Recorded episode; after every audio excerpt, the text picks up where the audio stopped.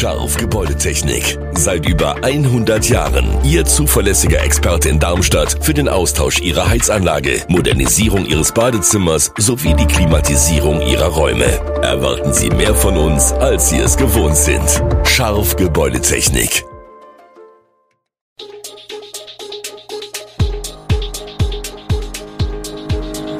Gude, unser morgendliches News Update. Das Wichtigste aus Südhessen für Sie im Überblick. Guten Morgen aus Darmstadt an diesem 18. April. Funkstädter, Besitzer will Rostorfs Gasthaus zur Sonne kaufen, Brand in ehemaligem Geflügelbetrieb an der B38 und Corona-Impfstoffe haben in Europa über die EU hinaus wohl mehr als eine Million Menschenleben gerettet. Das und mehr gibt es heute für Sie im Podcast. Das Gasthaus zur Sonne in Rostorf steht kurz davor, einen neuen Eigentümer zu bekommen. Uwe Lauer, Besitzer der Pfungstädter Brauerei, bestätigt auf unsere Anfrage, dass er nach einem Notartermin, bei dem der Verkauf protokolliert wurde, jetzt beabsichtige, die Traditionsgaststätte in der Ortsmitte gegenüber dem Rathaus zu erwerben.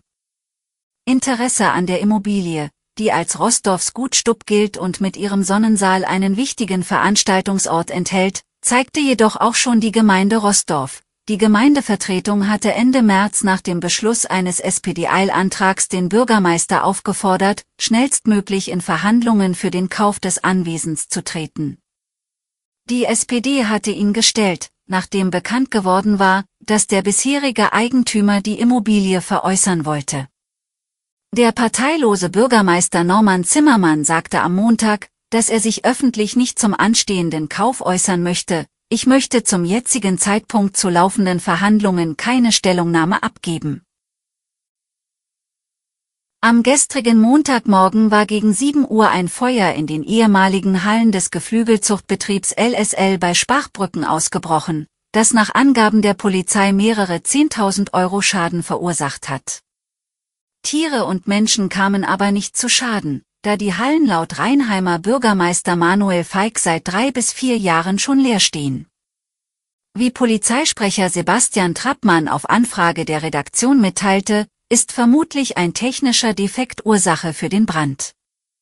Der war in Halle 5 im Eingangsbereich ausgebrochen, wo einiges an technischen Geräten vorhanden gewesen sei.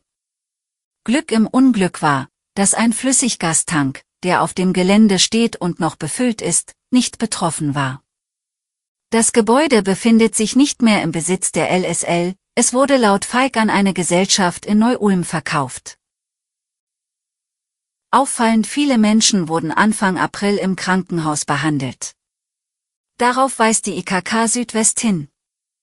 Demnach werden aktuell rund 20 Prozent mehr Versicherte der regionalen Krankenkasse in Rheinland-Pfalz, Hessen und im Saarland behandelt als noch im Januar.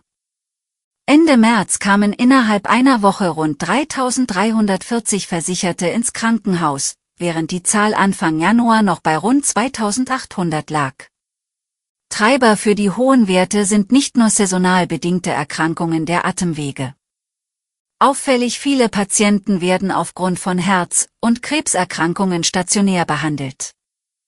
Ein Grund dafür könnte sein, dass während der Pandemie viele Arztbesuche und Vorsorgeuntersuchungen verschoben wurden. Laut IKK Südwest seien routinemäßigen Arztbesuch, bei denen die Früherkennung lebensbedrohlicher Erkrankungen bereits mit den üblichen Untersuchungsmethoden gegriffen hätte, vielfach ausgeblieben. Dies führe dazu, dass neu oder verstärkt Erkrankte nun immer mehr in den Kliniken in der Region behandelt werden müssen. Wegen der bundesweiten Energiesparverordnung sind seit Herbst Gebäude und Wahrzeichen im Kreis Darmstadt-Dieburg unbeleuchtet. Seit 15. April dürfen die Bauten nun wieder erstrahlen. An manchen Orten bleibt es aber weiterhin düster. Auf Schloss Alsbach können es die Pächter der Burgschenke kaum erwarten, bis die Außenbelichtung der Burg von der Gemeinde wieder angeschaltet wird. Das war in den vergangenen Monaten nur bei Großveranstaltungen der Fall. Auch Carsten Reimers, der Pächter auf der Weste Otzberg, würde sich freuen, wenn die Burgruine auch nachts leuchten würde. Die Weste gehört zwar dem Land Hessen, zuständig für die Beleuchtung ist aber der Kreis. Am Wochenende blieb es noch dunkel auf der Weste. Für die Beleuchtung von Burg Frankenstein und Schloss Lichtenberg ist die Landesbehörde LBIH zuständig. Wie deren Pressesprecher mitteilte, werde gerade abgestimmt, wie verfahren werden soll. In Weiterstadt hingegen steht die Entscheidung bereits fest, Schloss Braunshardt soll bis auf wenige Ausnahmen, zum Beispiel bei Veranstaltungen, unbeleuchtet bleiben. Die Weltgesundheitsorganisation geht davon aus, dass Corona-Impfstoffe im weiteren Europa, also über die EU hinausgehend, rund eine Million Menschenleben gerettet haben. Die WHO hat diese Einschätzung am Montag nach der Vorlage neuer wissenschaftlicher Studienergebnisse bekannt gegeben. Die meisten Menschen in der EU bekamen den Corona-Impfstoff von BioNTech gespritzt. Dessen Gründer, das Ehepaar Özlem Türeci und Uğur Şahin, sind zu Superstars der Medizin aufgestiegen. Hat sie das verändert? Für sie stehe die Arbeit weiterhin im Mittelpunkt, sie diktiert den Tag. Geändert habe sich wenig. Abgesehen davon, dass sie im Supermarkt erkannt und nett begrüßt werden, sagte Türeci.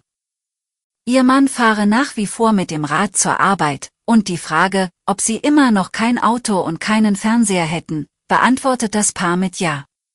Das Paar verliert scheinbar auch finanziell nicht die Bodenhoffnung. Auf die Frage, was sie sich von dem Geld gegönnt hätten, antwortete Shahin, nichts, was wir uns nicht auch als Ärzte hätten leisten können. Alle Infos zu diesen Themen und noch viel mehr finden Sie stets aktuell auf echo-online.de. Gute Südhessen ist eine Produktion der VRM von Allgemeiner Zeitung, Wiesbadener Kurier, Echo Online und Mittelhessen.de. Redaktion und Produktion die NewsmanagerInnen der VRM. Ihr erreicht uns per Mail an audio.vrm.de.